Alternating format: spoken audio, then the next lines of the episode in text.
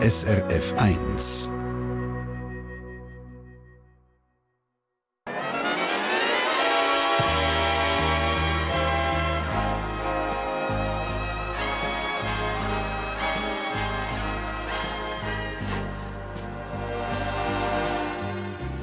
Persönlich.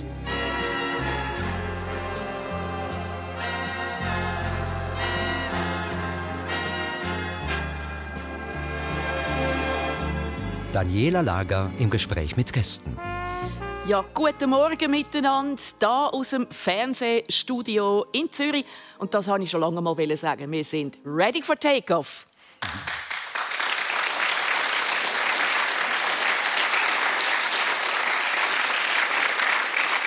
Bei mir sind heute zwei Menschen, die aus ihrem Leben erzählen.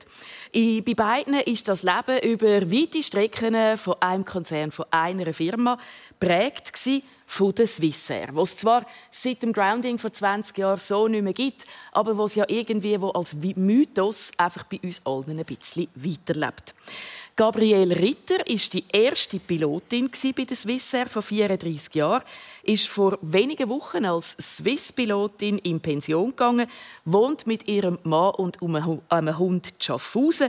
Sie ist 60 und freut sich darauf, jetzt mehr Zeit hat zum Golfspielen. Herzlich willkommen, guten Morgen, Gabriele. Guten Morgen, Daniela. Morgen.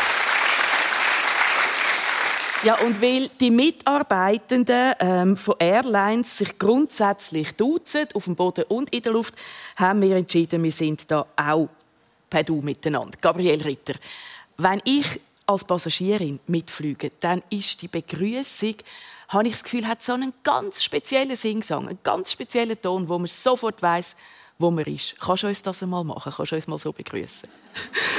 Good morning, ladies and gentlemen. This is your captain, Gabriel Ritter speaking. I would like to welcome you on board for this one-hour flight down Swissair Memory Lane. Wunderbar. Ich meine,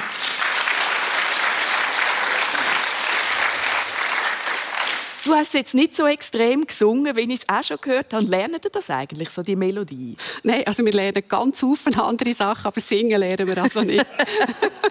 Markus Jägerlehner, wie tönt das bei dir als Maître de Cabine, wenn du Grüezi sagst? Äh, recht herzlich guten Morgen, meine Damen und Herren, und willkommen an Bord auf unserem M11 auf diesem Swissflug oder Swissair-Flug nach Rio de Janeiro. Rio de Janeiro hat eine Bedeutung für sein Leben und da reden wir noch drüber. Guten Morgen und danke vielmals, Markus.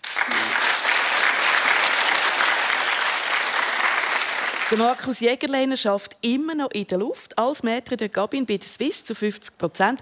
Und die anderen 50 Prozent ist er Pilot. Er hat das diesjährige Bundesratsfoto gemacht und er hat 2001 das ikonische Bild gemacht, eben das Rio de Janeiro am Strand an der Copacabana von dem Pilot, der dort mit blutigen Füßen im Sand gesessen ist. Das ist eigentlich so das Ikonenbild geworden fürs Grounding. Der Markus Jägerlehner ist 57, geschieden und Vater von zwei erwachsenen Kindern und lebt in Langenthal.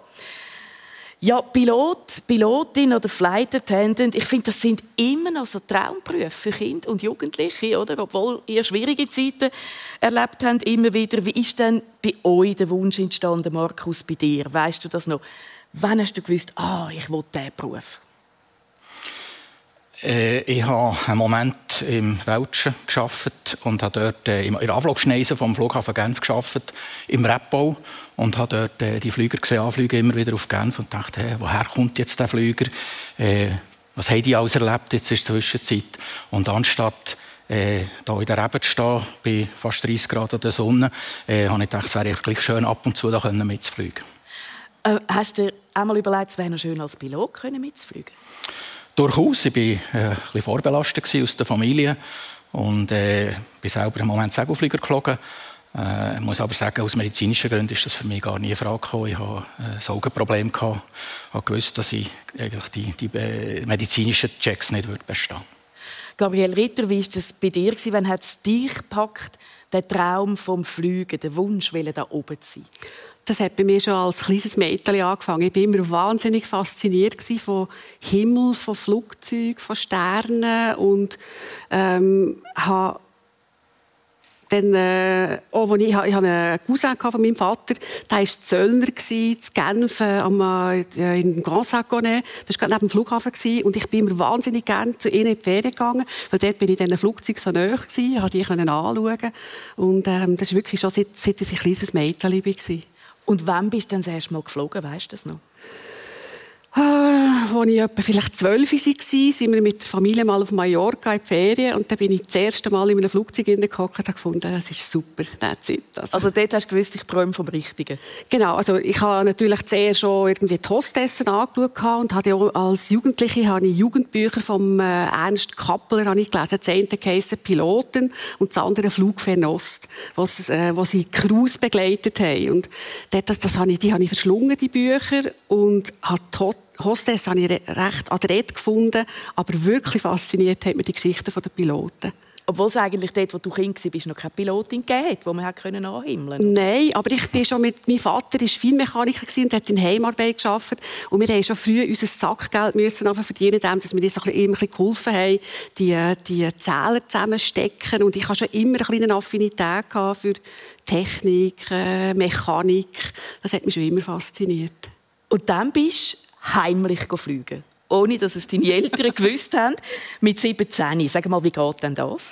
Ich habe mit 17 ein Austauschjahr machen in Amerika und dort habe ich auf dem Anmeldeformular habe ich geschrieben, ich würde gerne in eine Familie, die in der Nähe von einem Flugplätzchen wohnt. Und alle anderen haben geschrieben, sie möchten gerne auf Kalifornien. Und ich bin dann auf Kalifornien gekommen, weil dort ein Haufen Flugplätzchen hatte und die anderen sind in Kansas gelandet. Und in Amerika im Schulsystem tust ja du zum Teil deine Schulfächer selber auswählen. Und ich hatte das Glück gehabt, in der Highschool hat es ein Schulfach Aviation gehabt. Das habe ich natürlich dann sofort beleidigt. Und wir haben, so viel wie ich mich mal erinnere, hinten im Schulzimmer an einem Flugzeug rumgepestelt. Und hatte natürlich dort ein bisschen Kontakt gehabt mit den Leuten, die fliegen. Und dann habe ich meinen Gasteltern gesagt, ich gehe in die Bibliothek am Nachmittag und bin dann mit diesen Leuten ein bisschen fliegen. Ein bisschen in die Luft. Genau. Markus Jägerlehne, du bist in einem Umfeld groß geworden, wo Familienmitglieder schon mit der Flügerei verbunden sind, oder? Mhm. Erzähl uns mal ein bisschen.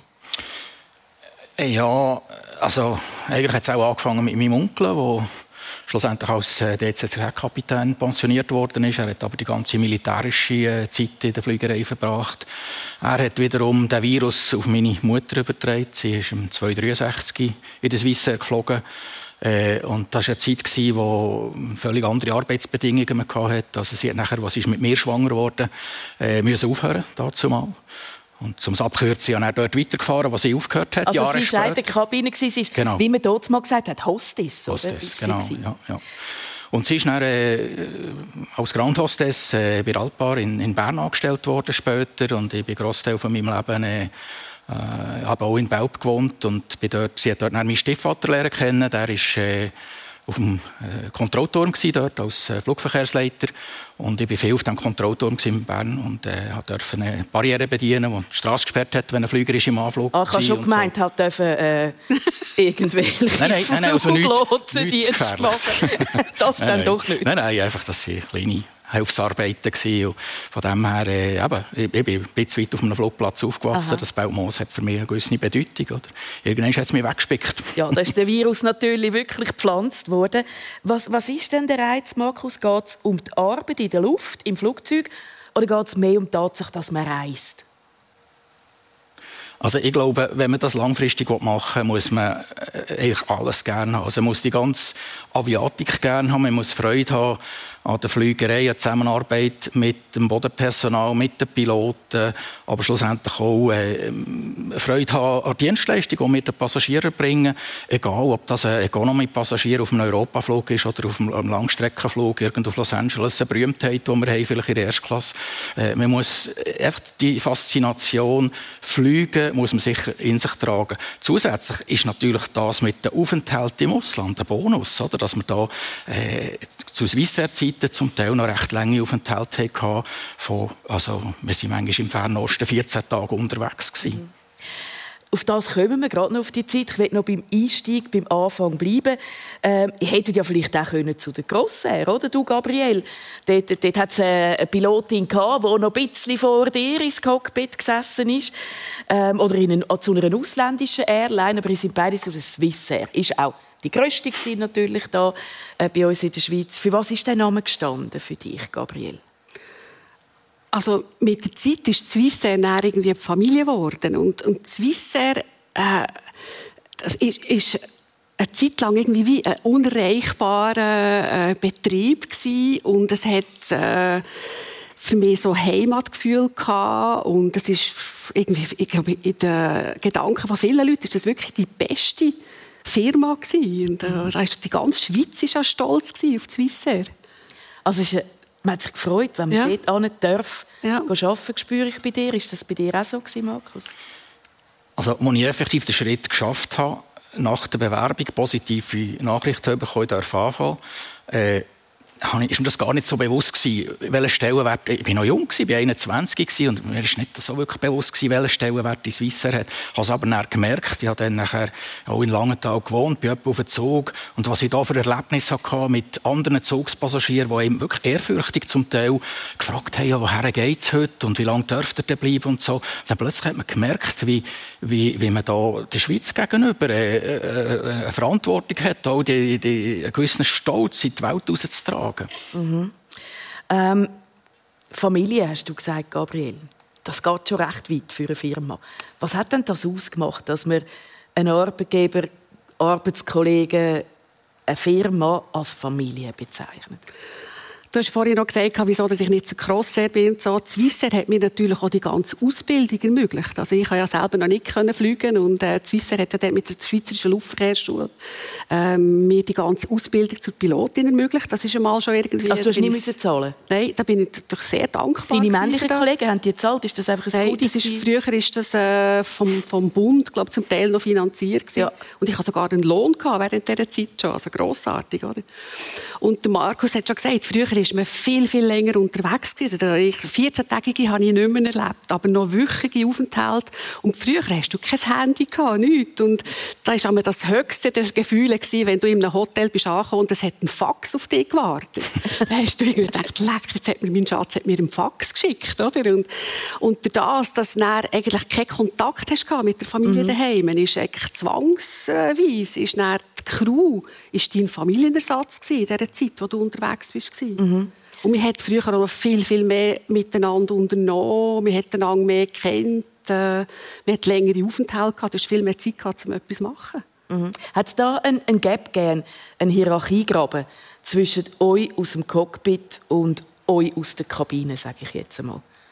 Also früher war man im Cockpit immer noch per se und es hat dann meistens irgendwo einen Apero gebraucht an einer, an einer Beach, bis man vielleicht per Du war. Also da ist schon im Cockpit selber ist ein bisschen äh, Hierarchiegraben gewesen. Und ich glaube, zwischen den Co-Piloten und der Kabine vielleicht noch ein bisschen weniger als zwischen Kabinen und Kapitän. Also ich glaube, das war früher schon noch ein Rechtsgefälle.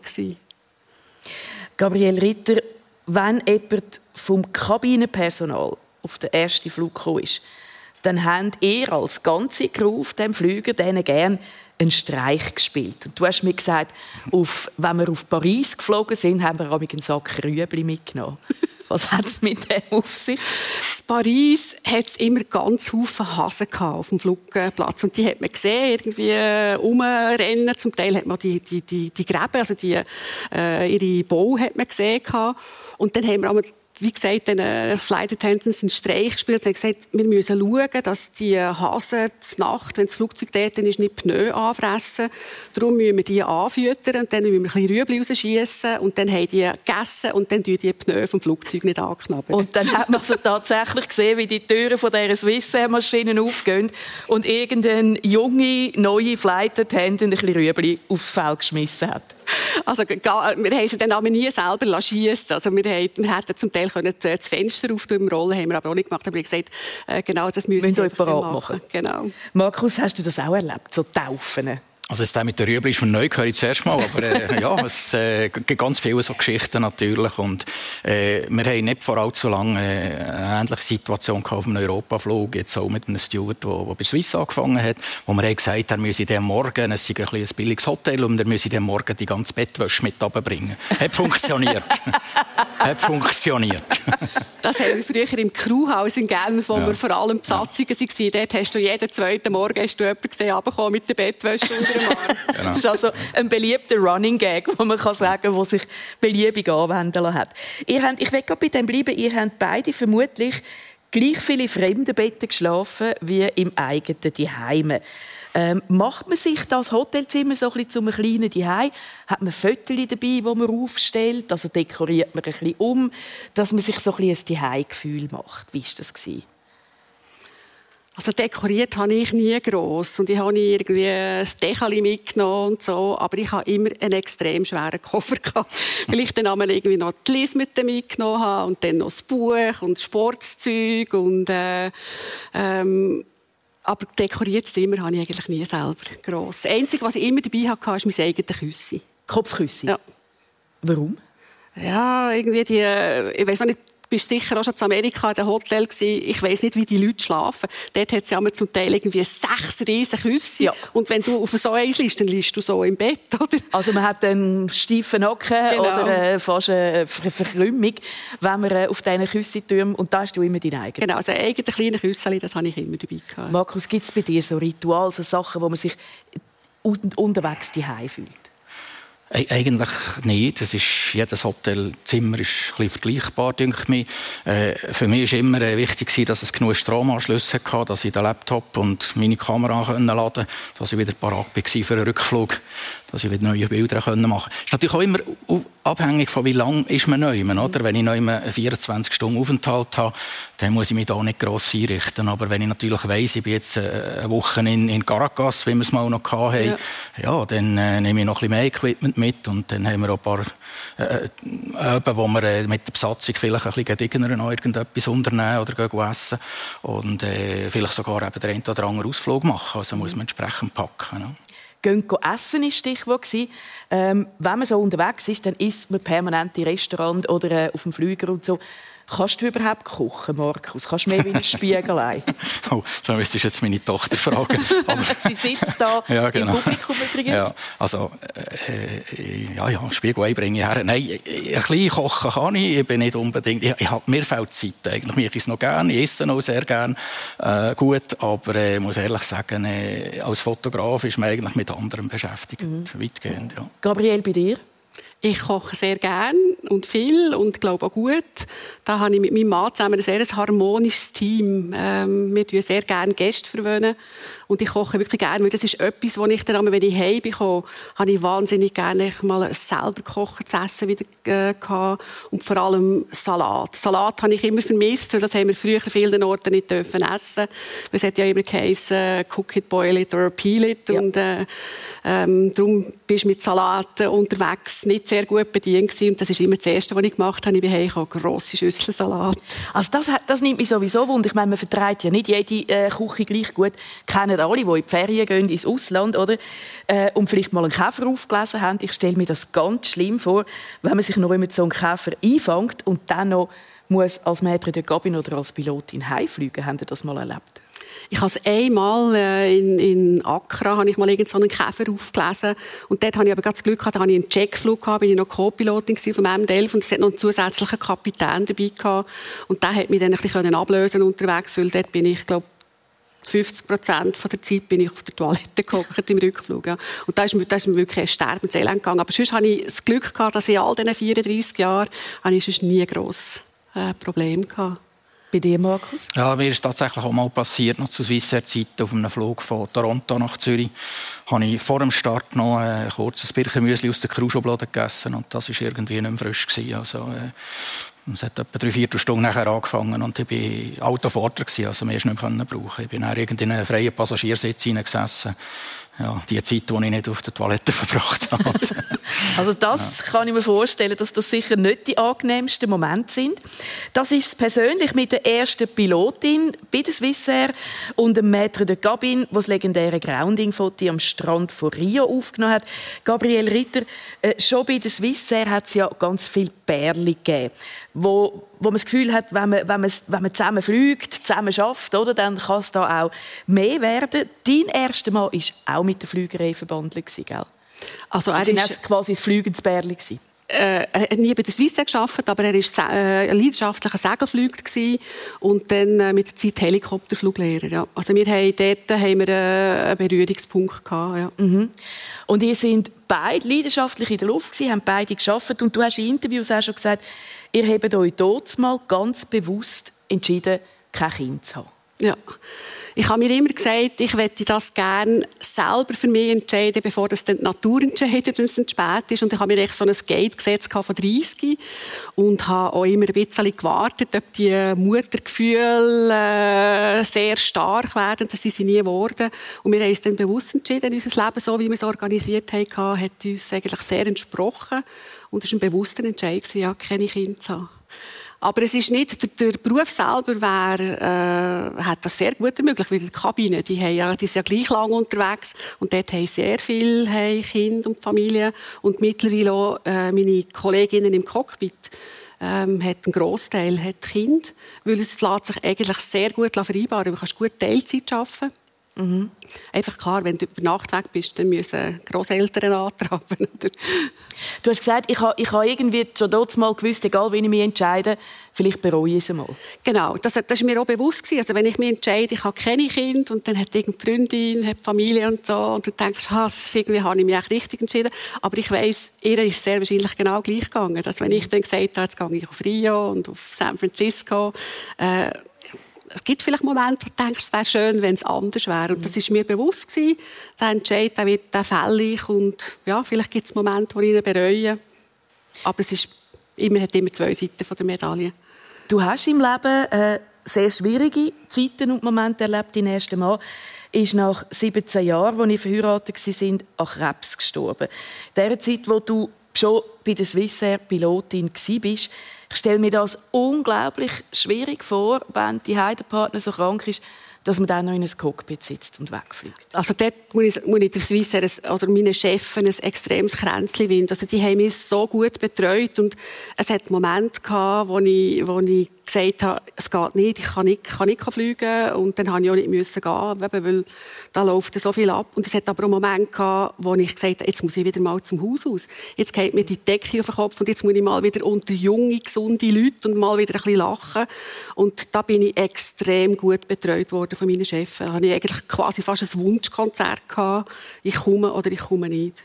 Also das ist vielleicht ein bisschen das, wenn ihr sagt, Swissair war wie Familie, oder? Mm. dass solche Sachen Platz hatten und dass man dann geschaut hat. Ähm, du hast uns erzählt, Markus, vorher, der Hof, wo du ein bisschen im Weinbau geschafft hast, der sei in den Anflugschneisen für den Genfer Flughafen gelegen. Ähm, wenn man dich heute so sieht, äh, schick angelegt, wenn man dich in Uniform sieht, dann will man nicht meinen, was du ursprünglich gelernt hast. Dort sind es nämlich nicht Lackschuhe, sondern Gummistiefel, die zu deiner Uniform gehört haben. Du bist Bauer. Ja, bin diplomierter Landwirt. Ja. Und, äh, das hat sich eigentlich entwickelt bei mir in jungen Jahren, als ich da in Melfnau aufgewachsen bin. Äh, da hat mir meine Mutter mal zeigen, wie ein Kalb auf die Welt kommt. Da sind wir zu einem Bauer gegangen, einen ganz kleinen Betrieb in Melfnau, wo wir äh, das anschauen und, und irgendwie dort automatisch äh, gerade Mischgabel in die Hand genommen und ein bisschen Hand angelegt, weil das Gefühl hatte, das muss man ja machen. Oder? Und, und irgendwie haben sie gefunden, äh, ja, das ist noch gut, wenn du da hilfst. Du könntest eigentlich noch mehr helfen. So. Und wenn andere nachher während der Sommerferien drei Wochen Wochen sind im, äh, in die Party gegangen. Oder?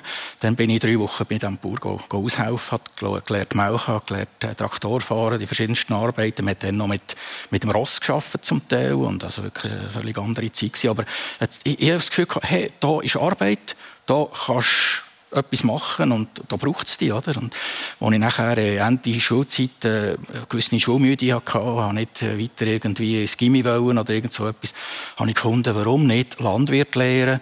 Habe nachher äh, die zwei Lehrjahre gemacht, effektiv, auf zwei verschiedenen Betrieben im, im Bernbiet. Und bin nachher ins Praktikum eben, äh, auf diesem Betrieb im Welschen. Und das ist halt per Zufall der äh, Richard Parmelin gewesen, der Vater vom heutigen Bundespräsidenten.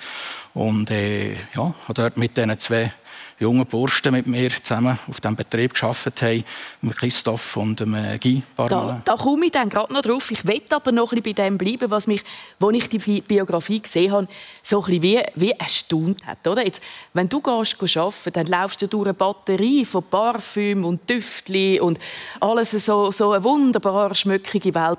Aber gelernt hast du in einer Schweinemast, oder? Und ich denke mir einfach, wie, wie bringt man diese beiden Welten unter, unter einen Hut? Fühlst du dich wirklich an beiden Orten gleich wohl? Ja, definitiv. Also ich denke wirklich, Landwirtschaft ja, sag jetzt mal, habe ich gelernt zu arbeiten. Ich habe gelernt, dass der Tag 24 Stunden hat.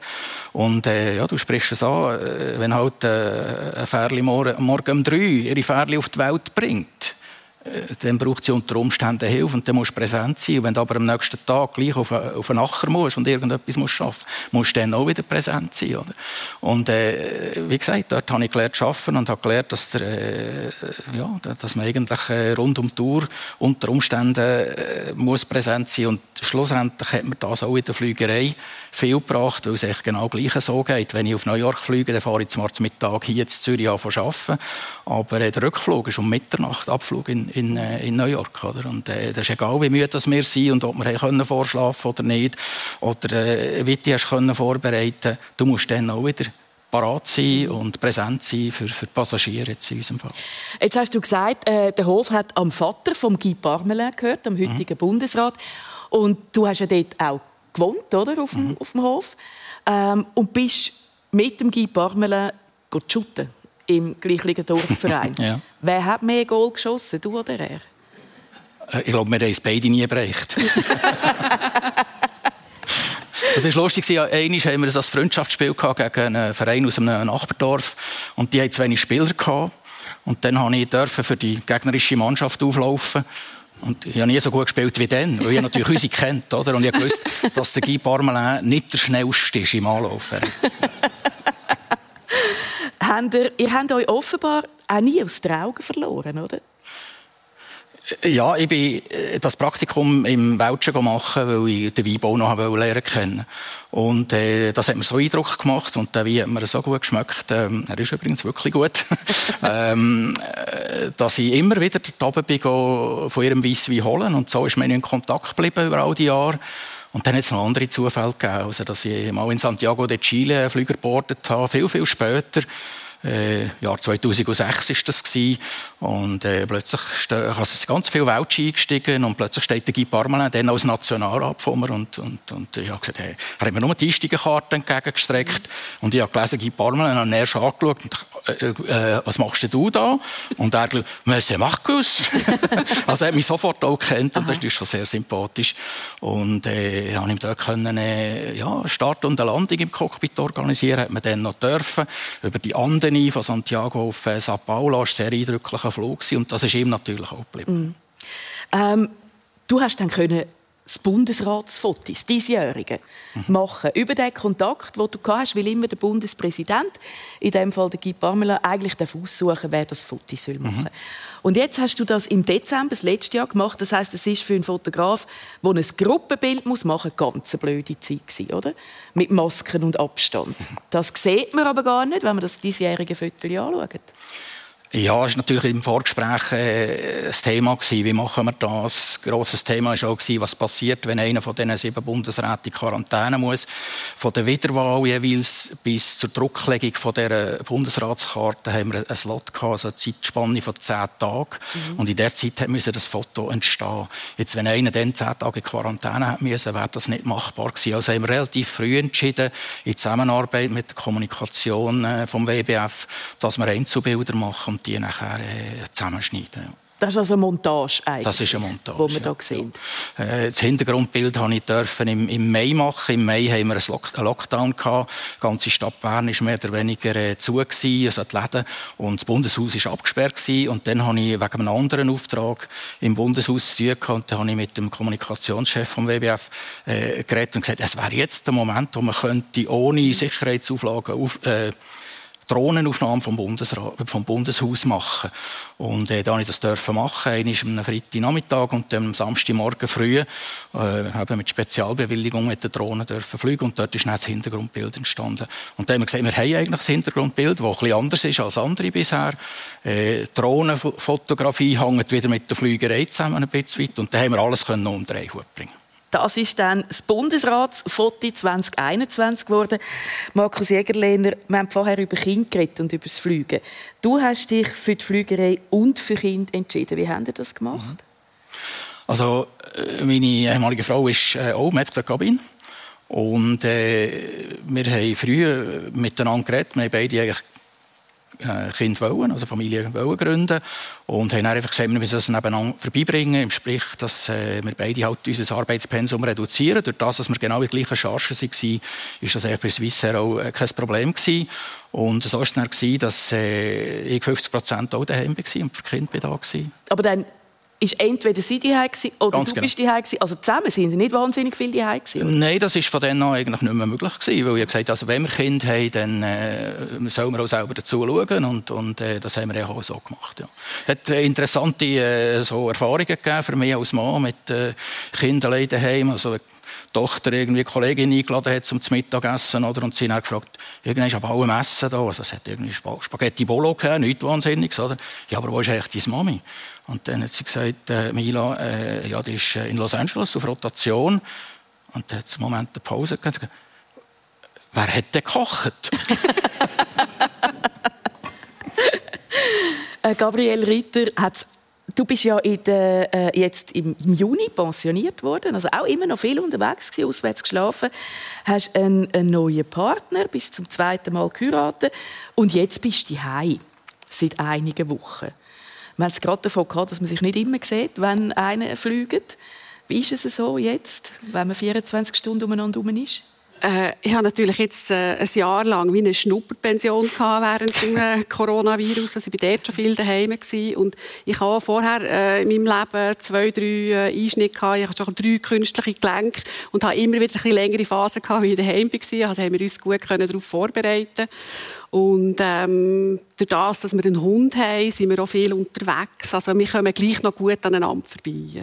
Also es ist nicht so, dass findest, äh, ich nehme jetzt schnell ein Hotelzimmer für eine Nacht, dass es wieder mal ist wie früher. Nein, das wirklich nicht. Nein. Ihr habt mir beide gesagt, Markus und Gabriel, dass euer Leben in der Zeit, wo ihr geflogen sind, bei dir noch heute, Markus, vom Dienstplan bestimmt worden ist.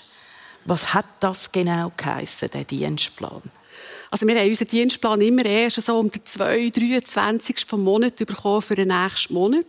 Das heisst, wenn du eingeladen worden bist äh, für irgendein an ein Fest, eine Taufe, eine Hochzeit, hast du immer sagen, sorry, es ist noch nicht 23. Ich kann noch nichts sagen.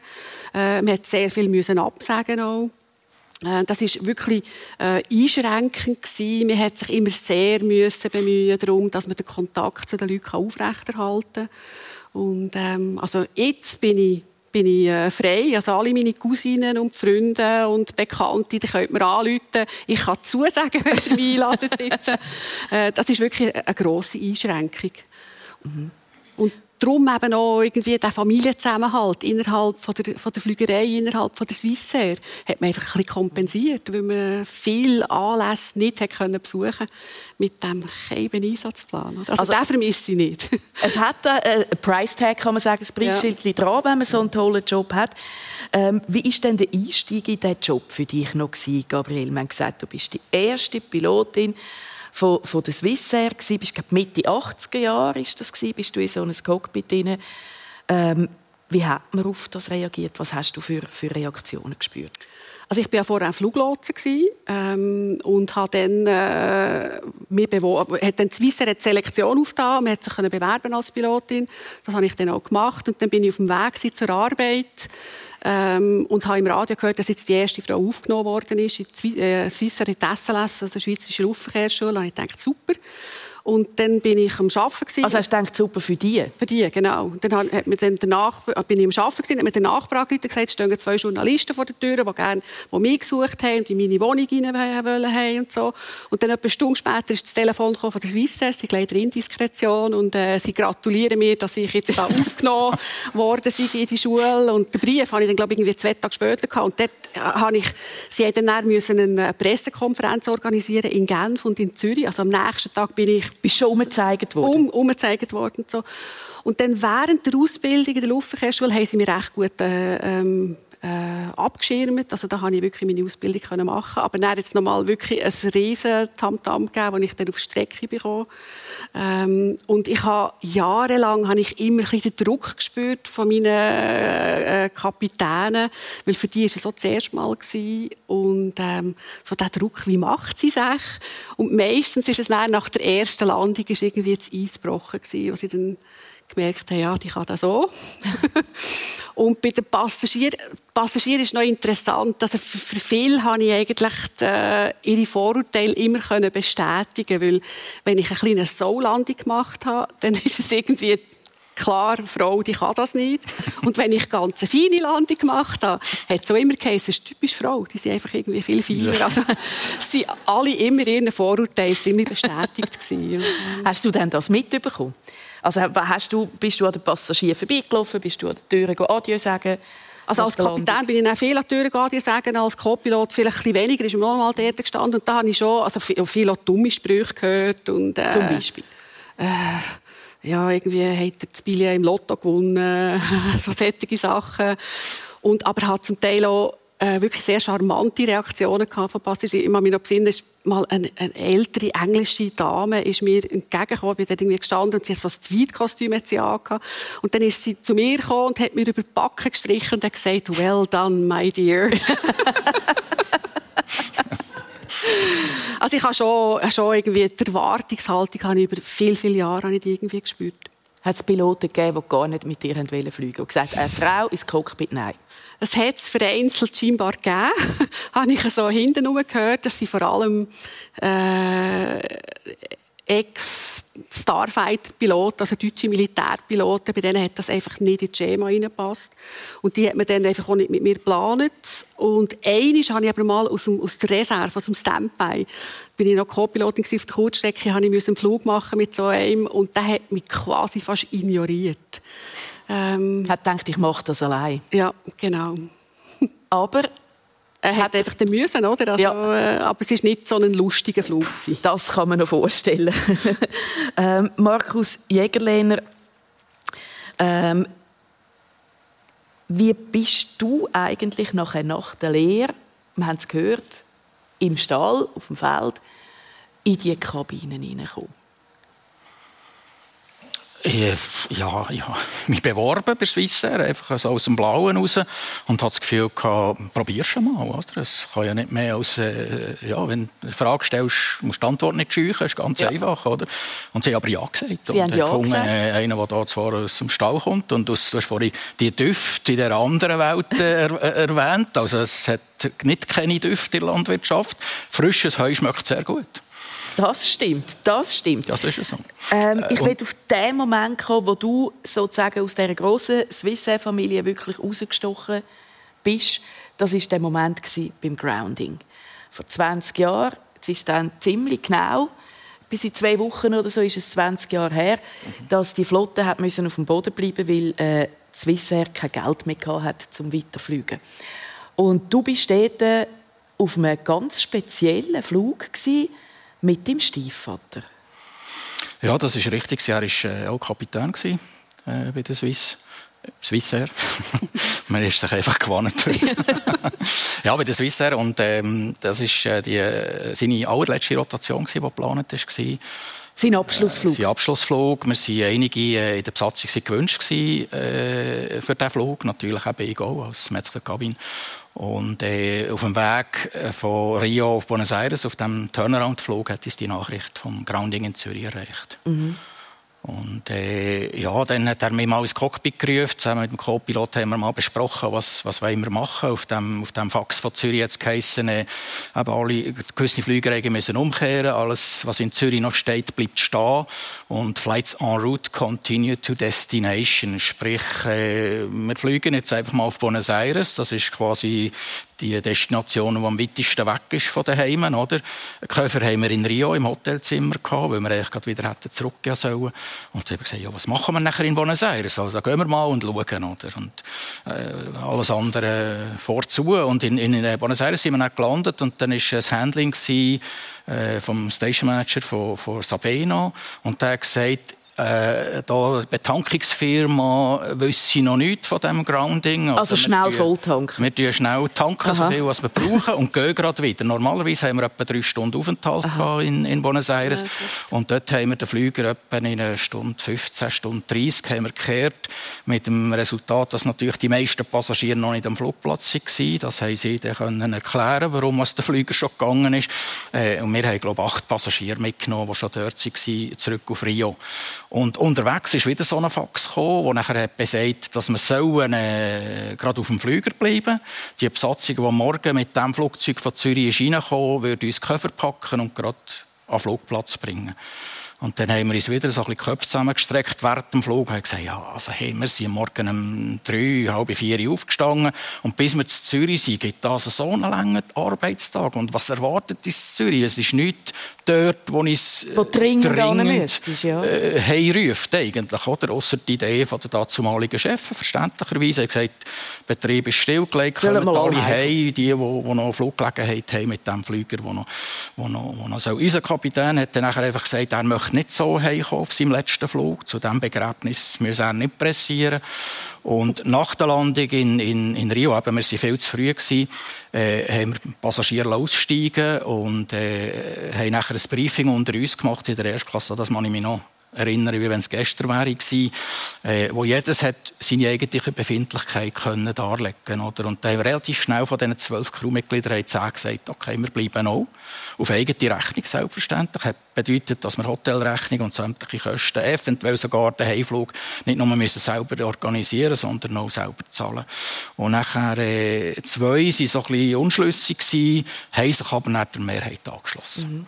Und dann sind wir zurück ins Hotel. Äh, der Kapitän hat nachher äh, den Hotelmanager gerade verlangt und hat gesagt, äh, wenn, er ist jetzt 30 Jahre für Swissair tätig gewesen, er hat ein gewisses Privatvermögen, wenn Swissair die Zimmer nicht mehr zahlen, dann zahlt er die aus dem eigenen Sack. Oder? Dann haben wir also Zimmer wieder bekommen. Und sie nachher äh, drei Tage vor Ort gewesen, mit zweimal tägliches Briefing, immer am Morgen um 11 Uhr und am Abend um glaub, 5 Uhr, 6 Uhr hat man sich getroffen. Und er hat als einziger so die Telefonverbindung mit dem Head Office in Zürich aufrechterhalten und hat immer die neuesten News von Zürich gehabt. Und nach drei Tagen ist dann die Meldung gekommen, morgen kommt wieder ein Flüger äh, auf Rio, anstatt auf Sao Paulo. Wenn der äh, bereit wären, äh, den Flug nochmal auf Buenos Aires zu machen, könnten wir das sicherstellen. Oder? Und so ist es dann auch gekommen, dass wir da nochmal äh, Buenos Aber Aires turnen. In diesen drei Tagen, wo wir die Crew auf eigene Entscheidung und Rechnung geblieben sind in Rio, ist die Anfrage von der, Werbeagentur, äh, von der, von der Bildagentur Kisten, glaube wo du schon, schon geschafft hast mit mhm. ihnen, soll ich doch ein Foto machen.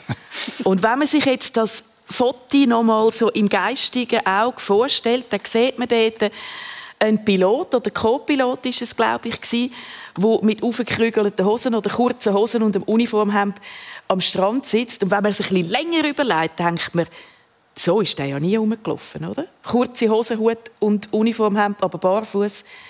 Ist denn das inszeniert oder ist er wirklich einfach so da gesessen in dem? Also ein Co-Pilot, der so den Strand ging, dann würde ich nicht in den Flüger einsteigen.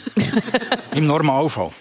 Weil schlichtweg, äh, es ist Copacabana, es ist zwar ein wunderschöner Ort, eine Weltstadt, und, und, äh, aber es ist nicht ganz ungefährlich. Mhm. Und wenn man sich so als Pilot wird, erkennt, paar gegeben dort. Äh, also ich habe dort schon Sachen erlebt. Also, also haben Sie es inszeniert? Wir haben es inszeniert, ganz klar. Ich, ich habe, wie du vorhin erwähnt hast, mit äh, Keystone telefoniert und, und die haben gesagt, ja, alles, was Grounding ist, alles, was gestrandete Passagiere, gestrandete Besatzung, und das war so ein das Stichwort. Gewesen, mhm. Und, und dann habe ich da mit der Besatzung da, äh, besprochen und ein paar haben eben Uniformteile mitgenommen am Strand. Und wir haben natürlich gegen aussen haben wir äh, so, dass jetzt erst recht nochmal die Situation geniessen. Galgenhumor ein bisschen. Wir haben, wir haben eine super Stimmung in dieser Besatzung, trotz allem. Aber jedes hat hier einen riesen Klotz im Bauch gehabt, oder? Und weil wir die Stimmung hatten, sind dort unten eigentlich nie gute Fotos entstanden. Nicht das, was ich gesucht habe für die Bildaussage. Äh, es hat ganz viele ganz lustige Aufnahmen gegeben. Es hat auch Bilder gegeben mit, mit äh, Uniformblusen im Wasser, die dann so ein bisschen Richtung Halifax gegangen sind. Wo ihr gemerkt äh, das ist nicht die Wirkung. Das, das habe ich schon sofort gesehen. Das können wir nicht publizieren ja. in diesem Zusammenhang. Das war schon zu wenig lang her. Gewesen. Und, und nachher äh, habe ich einfach irgendetwas gesagt, ich, ich weiss es nicht, komm, wir gehen mal zurück ins, ins, ins Maps, in unsere Inbates dort am Strand vorne, äh, gehen eine Caipirinha haben und bei einer Caipirinha kommen wir immer die guten Ideen, oder? Und wir sind dann 10 Meter zurückgelaufen und der Dani Riediker, der Co-Pilot, ist vor mir gelaufen paar Meter weiter vorne. Und plötzlich habe ich das Bild vor meinem geistigen Auge einfach gesehen. Das ist wahrscheinlich das, was du als Fotograf. Äh, habe ihn nochmal äh, gerufen und gesagt, komm, wir gehen nochmal vorne, nur wir zwei, und sitzen so her, so wie der Denker. Und äh, das Bild war in 30 Sekunden im Kasten. Gewesen, oder? Und, und äh, er ist schnell aufgestanden, hat mir die Hand gegeben, hat mich angeschaut und gesagt, jetzt hast du das Bild gemacht, das das aussieht, was ich hier spüre. Und äh, dann gesagt, ja, mhm. was meinst du, wie es mir geht? Das, das genau spüren wir heute noch, wenn wir das Bild anschauen. Dann, dann, fühlt man sich zurückversetzt in diese Zeit. Gabriel Ritter, bei dem grauen Ding äh, bist du auch unterwegs gewesen. Und wie hast du das erlebt, wo man nach drei Tagen, wo ja niemand gewusst hat, wie es weiter, dann plötzlich doch wieder hat, hat fliegen Ist dort etwas anderes nachher? Ja, also ich war auch äh, unterwegs im Grounding, habe vier Flüge geplant, zwei konnte ich noch machen und äh, die, die dritte und die vierte ist dann nach langer Zeit äh, äh, abgesagt worden und ich kann mich noch erinnern, wie wir dann in die Ops reingekommen sind und gar nicht haben können begreifen, was jetzt da geht, was uns gesagt haben, Swissair stehen am Boden. Und ich habe kurz vor dem Grounding habe ich meine Schwester mit der Familie, die Brüder mit der Familie, die sind auf Tunesien in einem Club Med und ich konnte arrangieren, dass sie sich runterfliegen und nach 14 Tagen wieder holen kann. Also, dass sie bei dir auf dem Flug gewesen genau. wären? Also, ja. die, ich habe sie schon runtergeflogen, das war ja. vor dem Grounding. Gewesen. Und dann ist das Grounding gekommen und dann musste ich ihnen müssen schreiben, äh, sorry, Swissair ist grounded, äh, wir fliegen nicht mehr. Und, äh, ähm, und der Flugbetrieb ist aber dann nach drei Tagen wirklich wieder zum Laufen gekommen und ich konnte sie tatsächlich wieder abholen. Aber wir haben vor dem Flug im Ops müssen in den oberen Stock rauf, in ein Büro, ein grosses Köfferchen mit Geld holen. Bargeld? Bargeld, äh, genau, weil wir haben nie mehr äh, Kredit hatten. Und auf diesen Flugplätzen sind wir am hinterst hinten sind wir parkiert worden. Wir mussten nie mehr an ein Fingerdock dürfen und äh, Benzin haben wir müssen Cash zahlen. Also wir sind wirklich ein Köfferchen voll Geld holen äh, und dann mit dem auf den Flug. Das ist eine wahnsinnig happy Landung, weil die Swissen, wir haben es von dem Mythos gehabt, wir haben das Gefühl gehabt, das ist äh, so viel Schweiz, da ist es so viel Nationalstolz, Wissen und Qualität drin, oder? Ja. Also das hat wirklich weh da, äh, wie man behandelt worden ist. Also wirklich wie, wie ein Bettler eigentlich auf diesen Flugplätzen. Ja. Du hast den letzten Flug gehabt, das haben wir gesagt am Anfang der Sendung. Was hast du dir vorgenommen für deine Pensionierung. Also ich meine, du hast gewusst, das kommt, hast es gesehen kommen. Der letzte Flug auf Boston, glaube ich, hat er geführt. Das war eine Wunschdestination, oder? Ja, also ich bin immer wahnsinnig gerne auf Amerika geflogen. Boston finde ich eine super Stadt. New York ist eigentlich meine Lieblingsstadt, aber die wird im Moment durch den M11 bedient. Äh, darum bin ich dann auf Boston, habe wirklich einen super letzten Flug gehabt. Grossartige Kabinenbesatzung, also die haben mich wirklich gefeiert und äh, es war sehr ein würdiger Abschluss gewesen, eigentlich. Und jetzt, auf was freust du dich? Was sind die Pläne? Äh, eben mal Einladungen können annehmen wenn man mir anruft und sagen, kommst in 14 Tagen, kann ich gerade von Anfang an sagen, jawohl, ich komme. Ähm, wieder mal ein bisschen die ganze Regelmäßigkeit geniessen, also regelmäßig schlafen im eigenen Bett und äh, ähm, was ich mir vorgenommen habe nach der Pensionierung, ist alle meine digitalen Fotos ordnen. Weil ich habe jetzt irgendwie 30 Jahre lang Fotos gemacht. Mit dem Handy hat man ja irgendwie die Tendenz, dass man, dass man einfach immer alles fotografiert. Und ich habe, glaube hunderte von Fotos, die ich vom Cockpit aus, wenn irgendetwas wahnsinnig spannend ausgesehen hat, habe ich das gefotogt und so. Und jetzt, wenn du es anschaust, ist es einfach so ein bisschen Blauton. Und du suchst irgendwie drauf, was habe ich dort eigentlich fotografiert.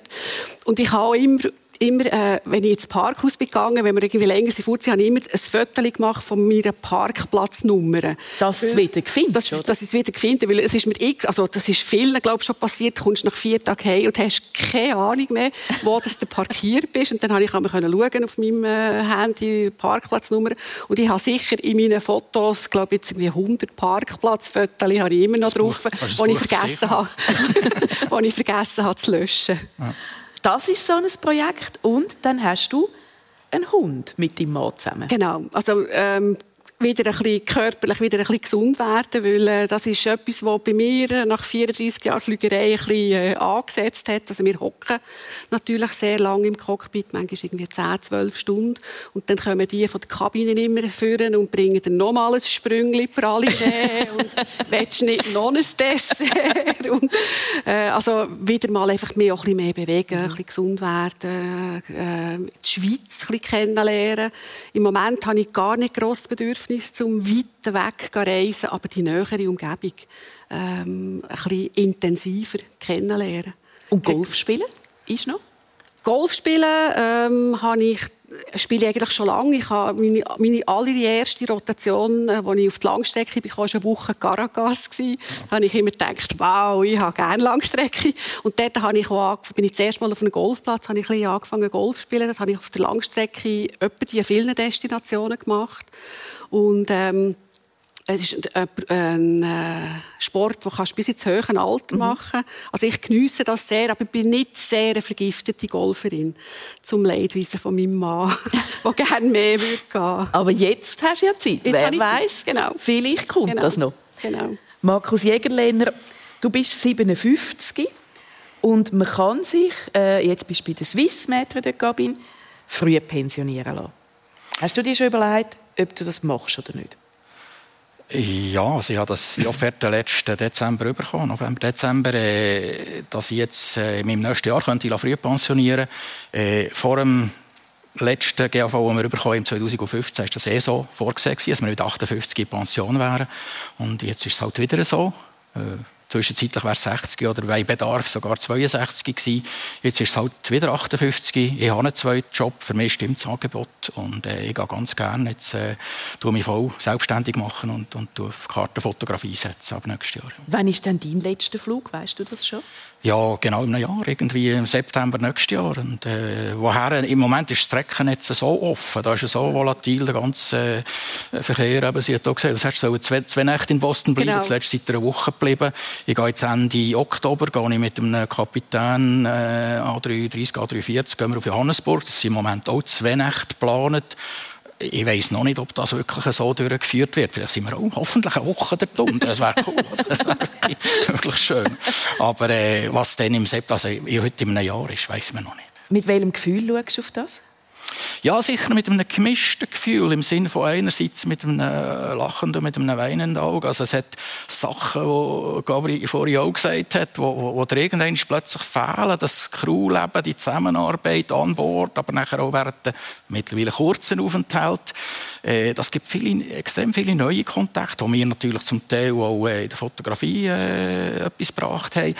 Aber auf der anderen Seite, äh, ja, so nach, bis nächstes Jahr sind es 37 Jahre in der Flügerei, äh, habe ich dann auch irgendwann ein kleines gesehen aus dem Kofferleben und mal ein Hotel hier, mal dort. Und eben, die Aufenthalte sind halt nicht mehr lang. Es ist, wobei, äh, wenn jetzt meine Tochter kommt und sagt, sie möchte fliegen, ich würde es jedem Jungen empfehlen, weil es ist eine Lebensschule. Es ist wirklich, auch wenn man es nur ein, zwei Jahre macht, also empfehlenswert. Man wird nicht reich in diesem Job, monetär aber reiche Erfahrungen. Ja.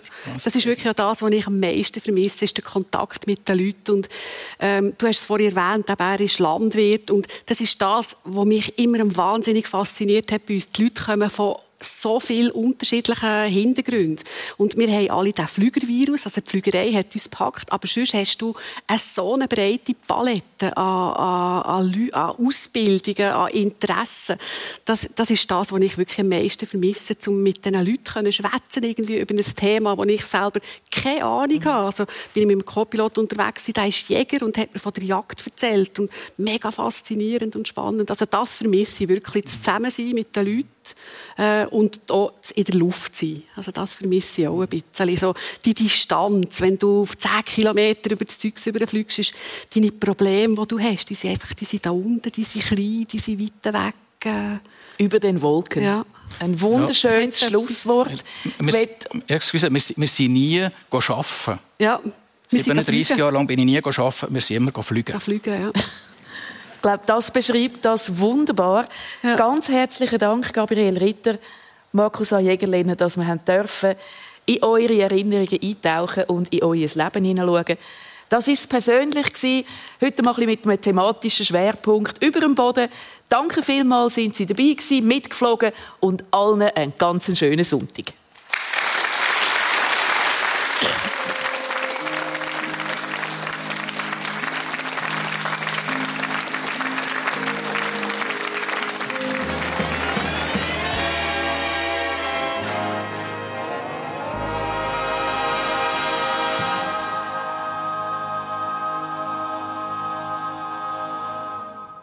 Das war es persönlich aus dem Fernsehstudio Zürich. Sie können es nochmal hören oder als Podcast abladen auf srf1.ch. Moderiert hat heute Daniela Lager und für Technik sind der Thomas Jäcker und der Stefan Kunz verantwortlich gewesen. Und dann haben sie zwei Gäste gehört, die beide mit der Swissair verbunden sind. Der Markus Jägerlehner, er ist Fotograf und hat dort mal, wo das Grounding Co. ist, bei der Swissair als Maitre der Cabine geschafft. Und Gabriele Ritter, sie ist die erste Pilotin bei der Swissair. Warum gerade zwei Gäste mit dem Hintergrund Swissair? Am 2. Oktober ist das Grounding für Swissair genau 20 Jahre her. Und darum dreht sich die nächste Woche bei SRF 1 alles um das Thema. Also da können Sie dann zum Beispiel Menschen, die eine persönliche Beziehung zur Swissair hatten. Und wir wollen spüren, warum die Swissair einem immer noch so berührt. Und das 20 Jahre nach dem Grounding. Eine Sendung von SRF1. Mehr Informationen und Podcasts auf srf1.ch.